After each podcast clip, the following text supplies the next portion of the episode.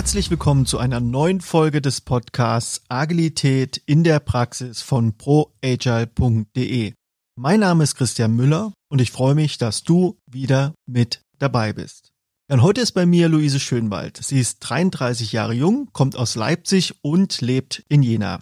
Sie ist juristische Referentin und Projektleiterin der Projektgruppe Neue Arbeitswelten beim Mitteldeutschen Rundfunk. Das ist eine Dreiländeranstalt für Hörfunk, Fernsehen und Online, also ein öffentlich-rechtliches Medienhaus. Und mit ihr werde ich mich über das Thema neue Arbeitswelten beim Fernsehen unterhalten und ich wünsche dir ganz viel Spaß beim Zuhören.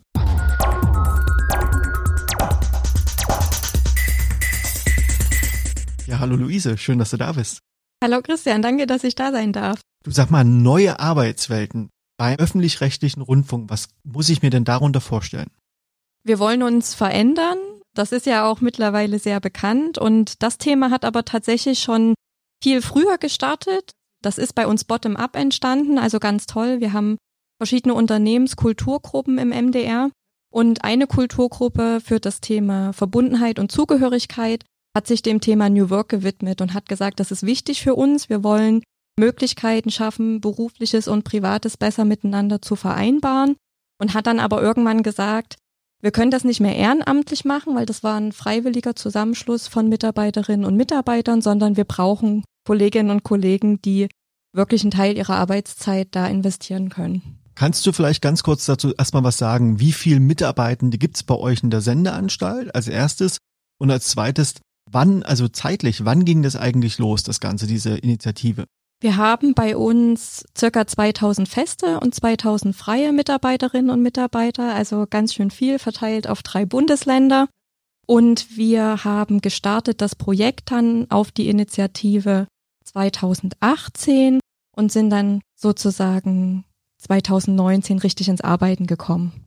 Wie groß ist die Projektgruppe, der du vorstehst? Wir haben sieben Mitglieder, bereichsübergreifend. Das war uns ganz wichtig. Wir haben verschiedene Direktionen, also Programmdirektion, Verwaltungsdirektion, Betriebsdirektion. Und da ist aus jeder Direktion eine Kollegin beziehungsweise ein Kollege dabei und unterstützt. Natürlich einerseits, weil wir die Inhalte brauchen, also die Frage, was braucht ihr eigentlich in den Bereichen, aber auch, dass die Inhalte über diese MultiplikatorInnen in die Bereiche wieder gespiegelt werden. Und was war denn so der, der eigentliche Grund oder was war denn eigentlich die Erwartungshaltung, warum ihr das gestartet habt? Das Ziel ist ganz klar die bessere Vereinbarkeit von beruflichen und privaten. Also zu schauen, was können wir tun, damit unsere Mitarbeiterinnen und Mitarbeiter eben genau das besser vereinbaren können. Dadurch, dass wir eine Dreiländeranstalt sind, haben wir auch viele Kolleginnen und Kollegen im ländlichen Raum oder sogar aus Potsdam, Berlin. Also wir sind weit verstreut.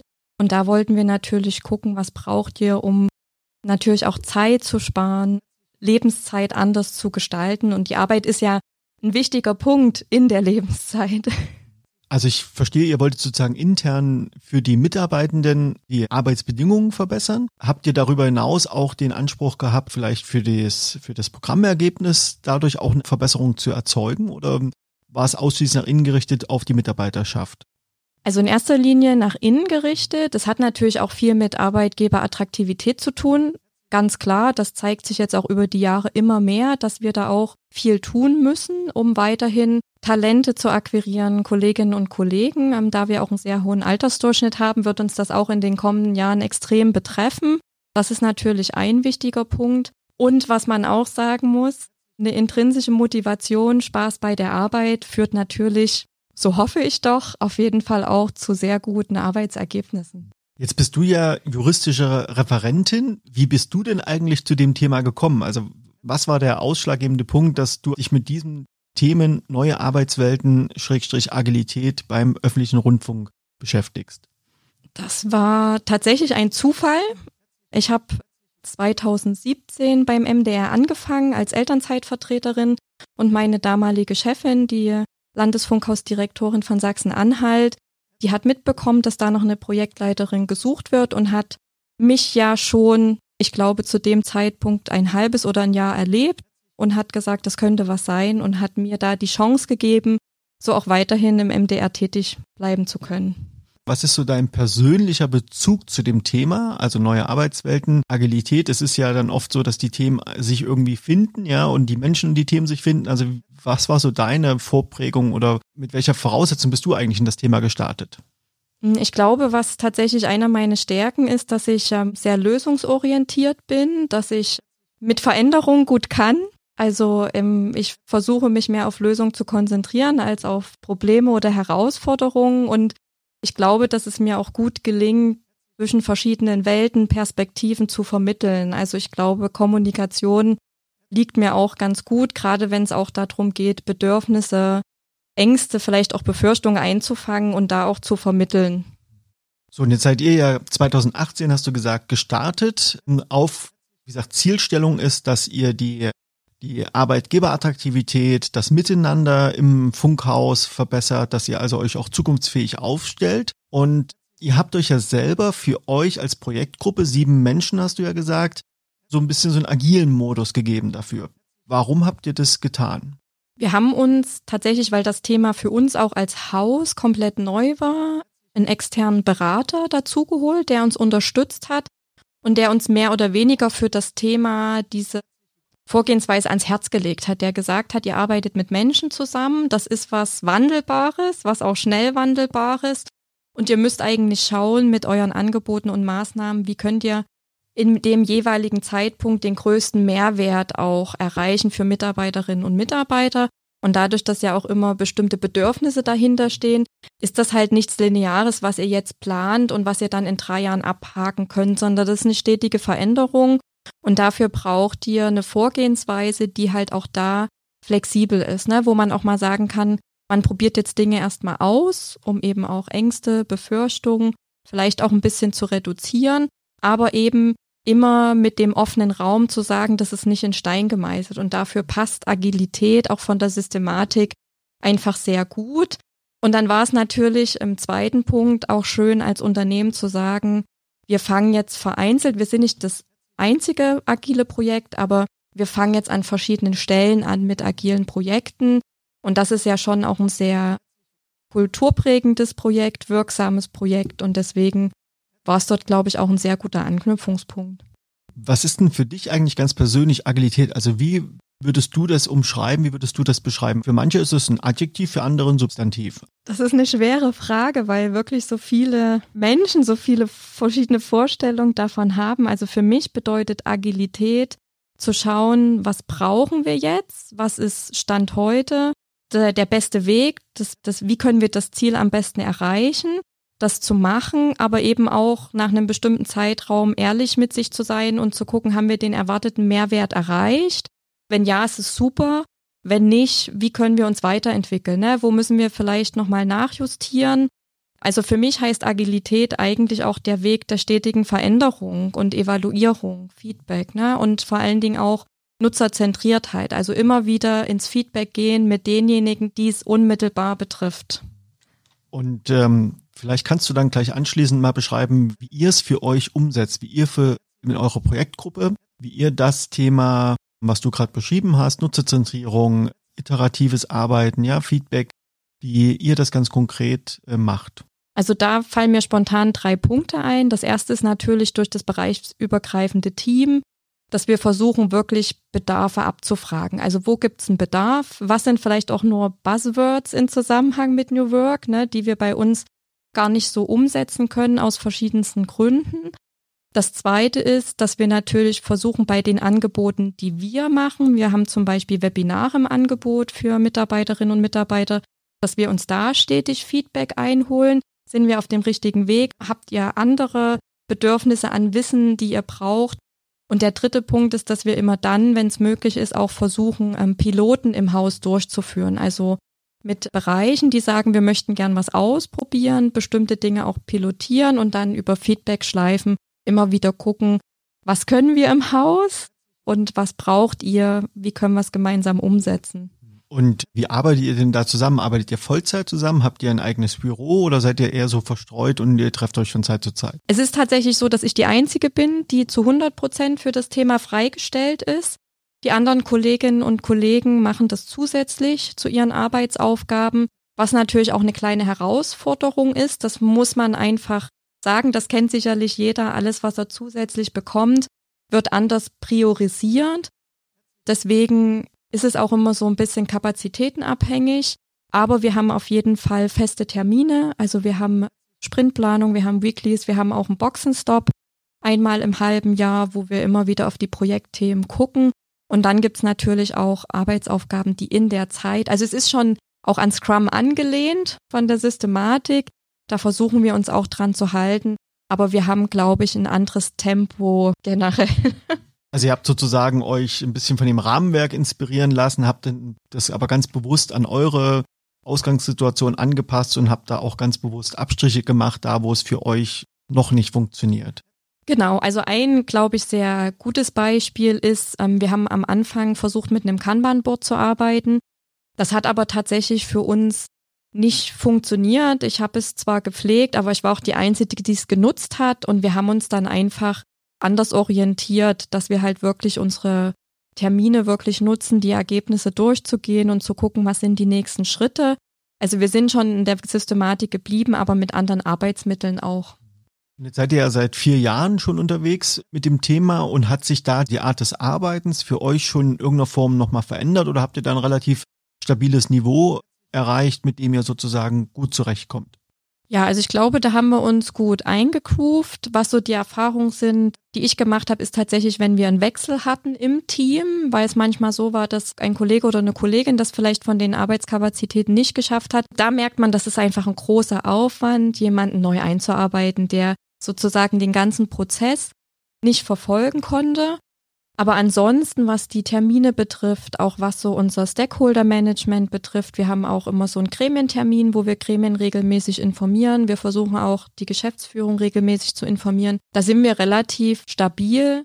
Wenn du sagst, ihr informiert Stakeholder und die Geschäftsführung, habt ihr auch in dem Zusammenhang mal drüber nachgedacht, Routinen zu etablieren, die auch einen Pull-Effekt erzeugen? Also, dass Menschen, die sich für die Themen interessieren, die, die Informationen sich bei euch abholen? Also, das scheint ja noch sehr push-getrieben zu sein.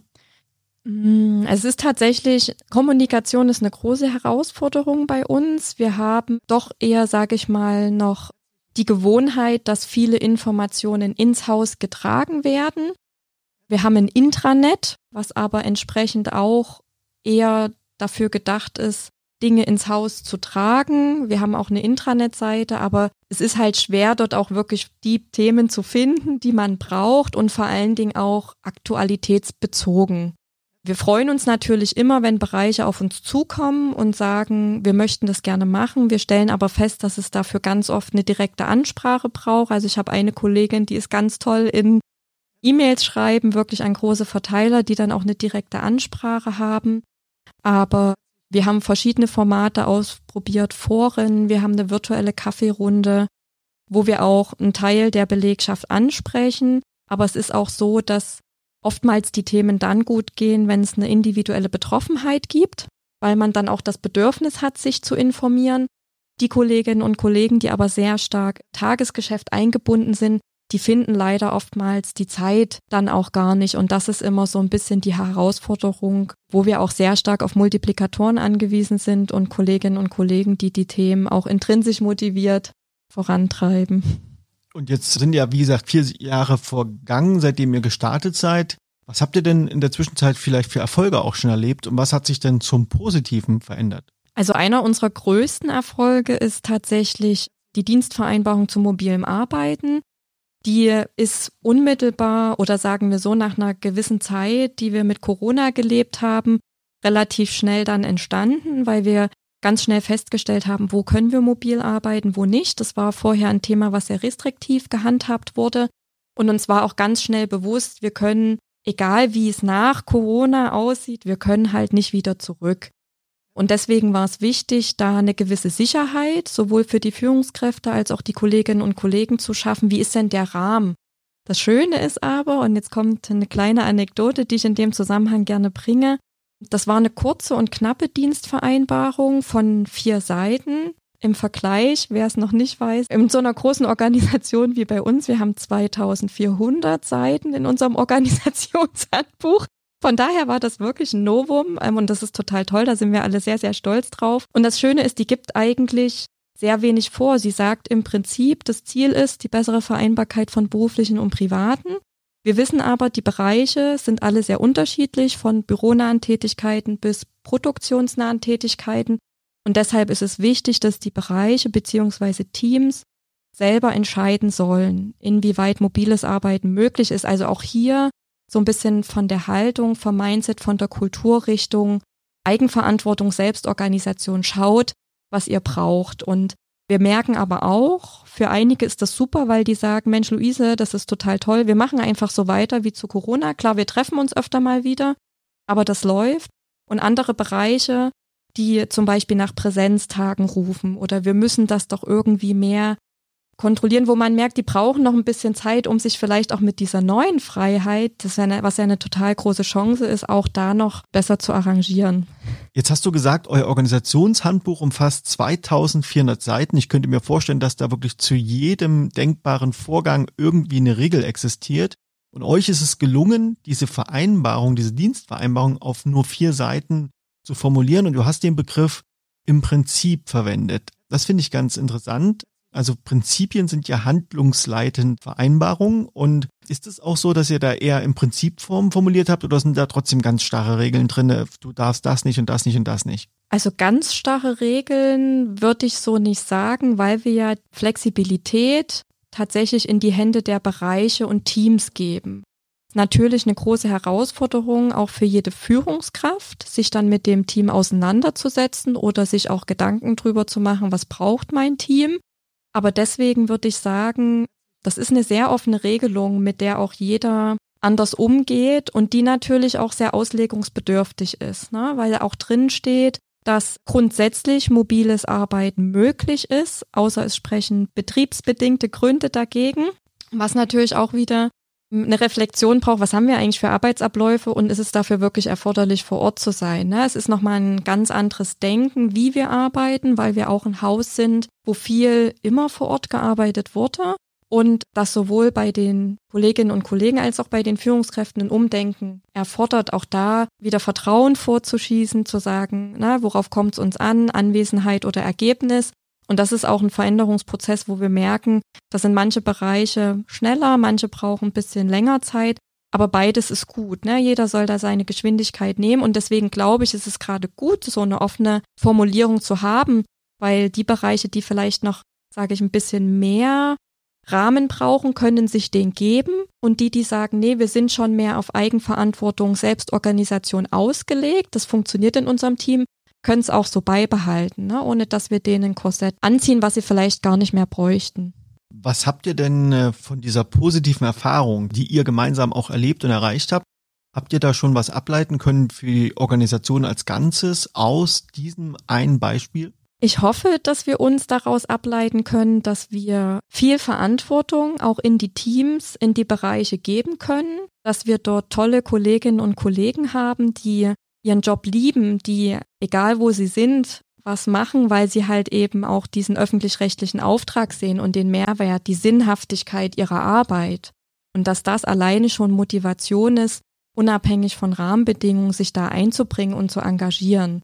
Und ich glaube, durch das mobile Arbeiten, das ist ja auch Wertschätzung, die wir als Arbeitgeber auch geben, ne? Vertrauensvorschuss, die natürlich im Umkehrschluss auch viele Motivationsfaktoren mit hat. Und ich hoffe, dass wir das auch auf andere Bereiche transportieren oder übertragen können. Ja, das ist natürlich die große Hoffnung. Jetzt haben wir also ein positives Beispiel gehört, aber natürlich interessiert mich, was habt ihr denn auch für Hindernisse erkannt und was für Hürden gibt es denn noch, die ihr seht, wo ihr sagt, da seid ihr nicht so schnell vorwärts gekommen oder da seht ihr insgesamt noch einen großen Weg zu gehen bei euch im Haus, um eben diese neuen Arbeitswelten und vielleicht auch eine agilere Form der Zusammenarbeit zu etablieren.